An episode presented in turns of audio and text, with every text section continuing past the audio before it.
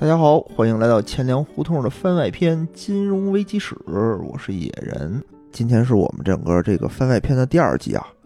上一期呢说的是这个荷兰的郁金香泡沫，对吧？节目一经播出，那真是好评如潮，大家纷纷留言啊，说这个取材不错，很有意思。如果你呢喜欢听这个系列呢，也希望大家呢能多给我留言，哎，多给我一些做下去的动力，好吧？今天这个故事啊。更有意思，对吧？一场战争引发的两场金融危机，你听听，一下得说三件事儿。主要说的啊，就是英国和法国两个国家为了摆脱这个一场战争带来的债务啊，两个国家相互学习、相互促进，你追我赶，互帮互助，哎，终于双双陷入这个金融危机的故事。但是这个故事啊，实在是太长了，我们一期呢也讲不完。所以，我可能是要把它拆成三期来讲。今天呢，我们主要来讲一讲这个一场战争是哪一场战争。我呢，在查阅这个资料的时候啊，方发现啊，整个这两件事儿呢，网上的资料有很多，但是吧，很少有能把这两件事儿的起因啊和联系说清楚的。所以呢，我觉得先拿出一些时间来，哎，把整个这个故事背景好好说一下啊。让我们能掌握整个事情的来龙去脉，对吧？哎，知其然也知其所以然。哎，出去装逼的时候呢，也能够更硬气，别到时候一问就问住了，这不行，对不对？所以听我们这个有教育意义的节目啊，就是要刨根问底儿，哎，把整个事儿说得清清楚楚的。从题目呢，我们就能知道啊，整个这个背景故事呢，就是一场战争，就是非常被容易遗忘的西班牙王位继承战。听这名是不是特别厉害？王位继承战，哎，按照我们老百姓的说法，就是争家产嘛，对吧？只不过呢，我们争的是这个房子和钱，哎，人家争的呢是整个国家。这个王位继承战，我们好像很熟悉啊，对吧？在这个老看这个清宫剧里头，天天斗来斗去，斗来斗去，最后总会是这个聚焦在这个王位上。但是呢，人家欧洲就不一样了。人家不是一个国家里头来回争，对吧？因为这个欧洲啊，多年的这个来回的联姻，哎，你嫁给我，我娶了你，等等等等，所以整个欧洲它就是一个大家庭。这个王位继承战不仅仅涉及到西班牙，这场战争波及了整个欧洲几乎所有的国家。你听啊，叫西班牙王位继承战，对吧？那故事的主角肯定就是西班牙。当时呢，是西班牙哈布斯堡王朝执政。这个王朝特别有意思啊！为了保持，其实很多的这个王朝都是要保持这个皇位皇族血统的纯正。比如说清朝，就不允许这个皇上和这个平民是不能通婚的。你要找媳妇儿，您得在八旗里面去找。那这个西班牙哈布斯堡王朝就加了一个“更”字啊，更严格，为了保持这个这个皇族血脉的纯正。他们就直接提倡近亲结婚，你说他是不是傻，是吧？也不知道他是因为傻提倡近亲结婚呢，还是因为近亲结婚了就变傻了呢？不知道啊。西班牙哈布斯堡王朝的国王，哎，当时的这个国王是菲利四世，他有一个外号叫做“地球之王”，也不知道为什么那个时候这个欧洲的国王啊都有这个特别。中二的这么一个外号啊，我们这个菲利四世叫做地球之王，你听听是不是特别不要脸啊？您连这个欧洲之王都没当上呢，哎，就敢叫地球之王？但是啊，这个地球之王并不是最不要脸的啊，你不是叫地球之王吗？对吧？啊，法国的国王说那不行，我得比你强。哎，法国国王路易十四就叫做太阳王，哎，我比你厉害。不知道有没有叫宇宙王的啊？我们的这个地球之王啊，也是响应家庭的号召，对吧？先娶了自己的这个表妹，这个表妹呢，也是一个近亲结婚的产物啊，所以身体也不好，刚结婚没多久就去世了。这个得续弦呀，对吧？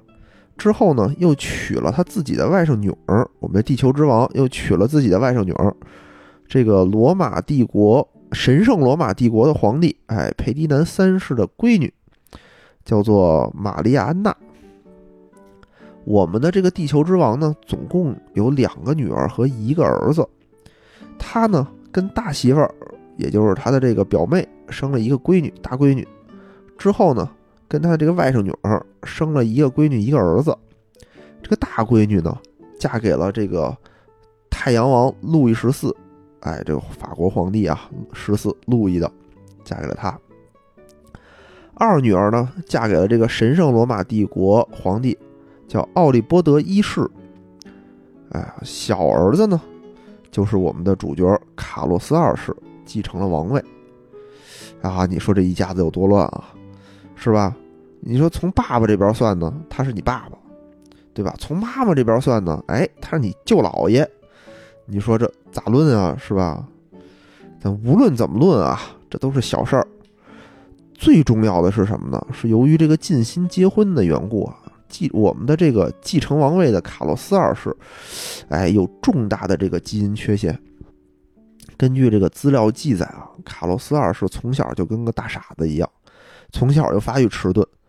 正常的孩子一岁多怎么着也会说话了吧？他四岁才会讲话，而且发育的时候吧，这个舌头特别的大舌头，吐字也说。吐不清楚，哎，说话的时候一边说话一边流口水，滴答滴答的，还是个结巴。神情呢，平时就呆呆的，哎，还患有一些这个精神上面的疾病，完全没有这个国王的这个尊严。你别说是国王了，我觉得按照这个描述，就是正常的孩子都不是。你别看这样啊，他也有一个外号，他这不是感觉好像是被人施了魔法、中了魔咒一般吗？所以他又叫做众魔人。啊，好像这个外号听着还挺厉害的哈，但是啊，无论是说我大舌头、吐字不清，还是精神疾病，都不是大事儿。最要命的呢，是他没有生育能力。由于卡洛斯二世啊，很早就被诊断他是不孕不育，所以他不可能有孩子。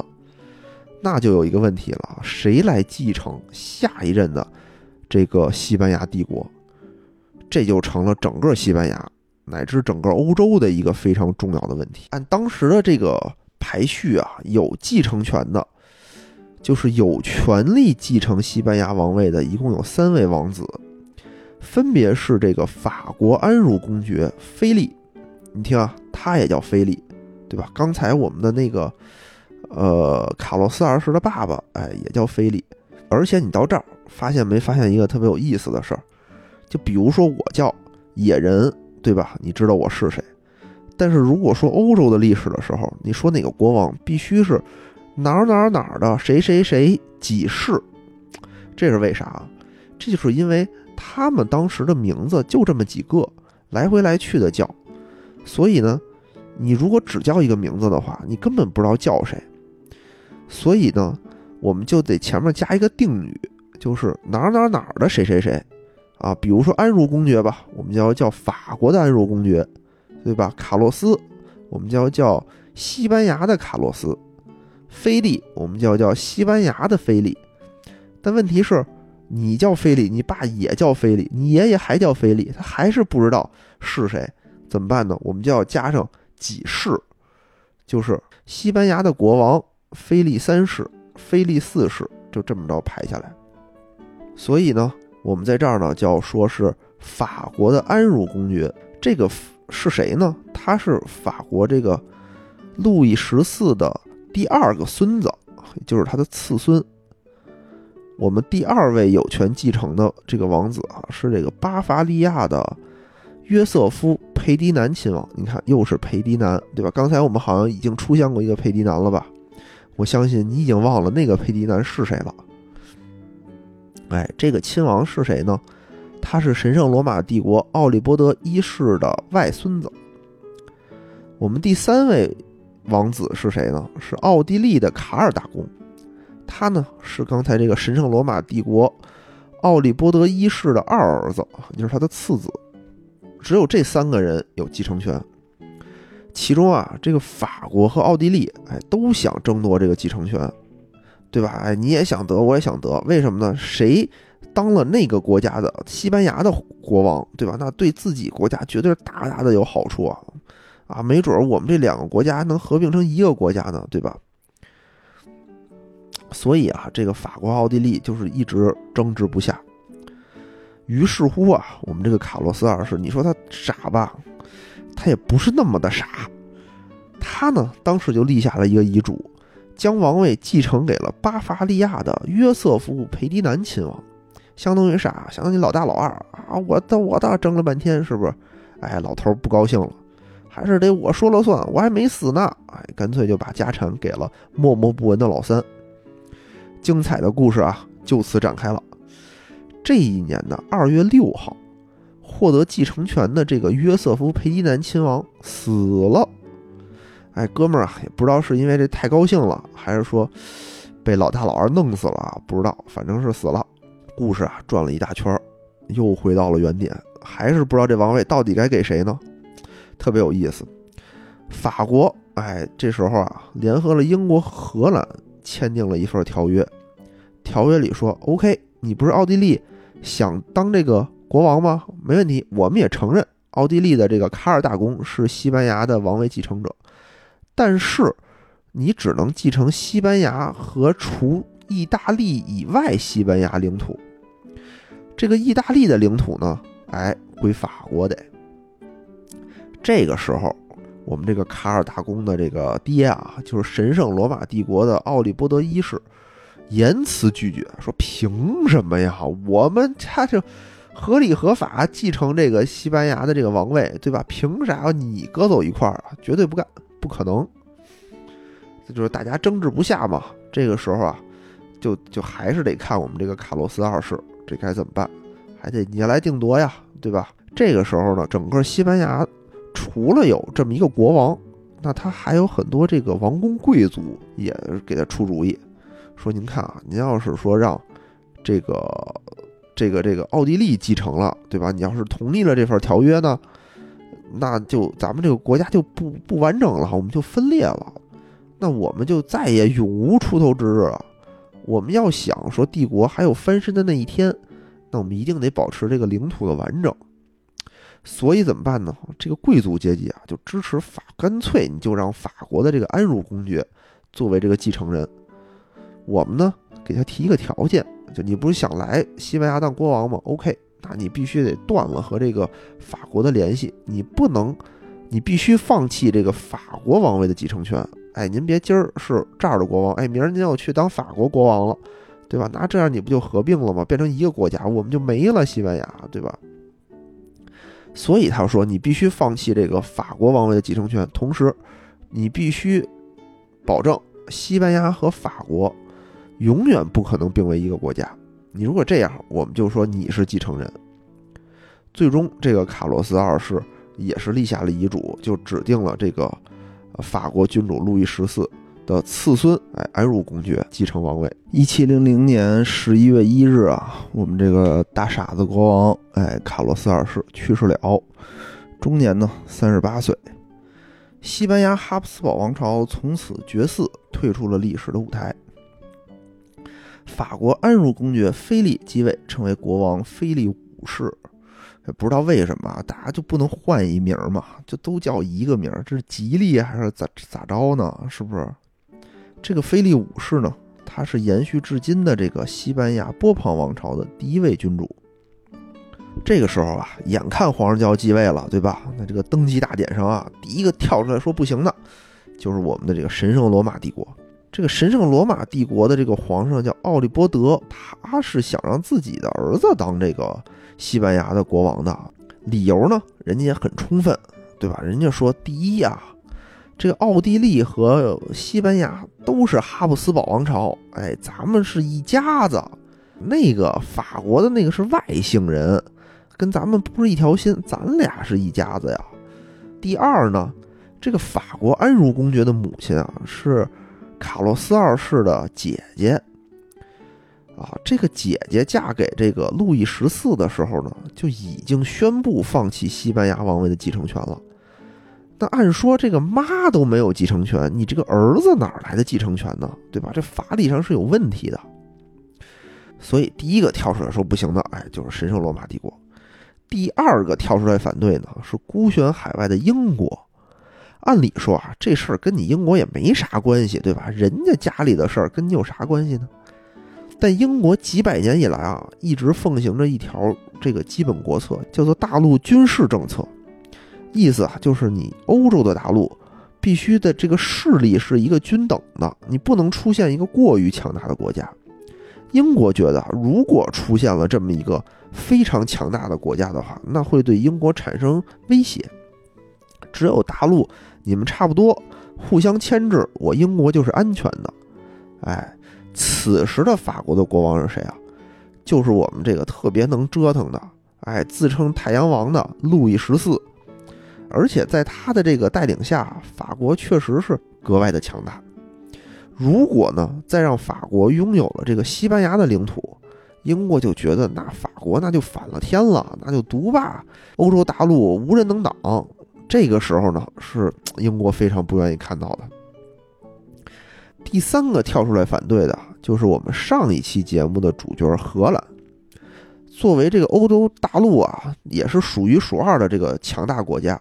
自然不愿意看到老大变得更强，对吧？我还想当老大呢，眼看着您又把我甩出一大截去，这咋整？从此啊，这个欧洲大陆就形成了两波势力，一波是由法国、西班牙、巴伐利亚还有科隆，哎组成的一个同盟，叫法国同盟；一波呢是由这个英国、荷兰、葡萄牙、奥地利、普鲁士还有意大利，哎，意大利这个当时是一个城邦。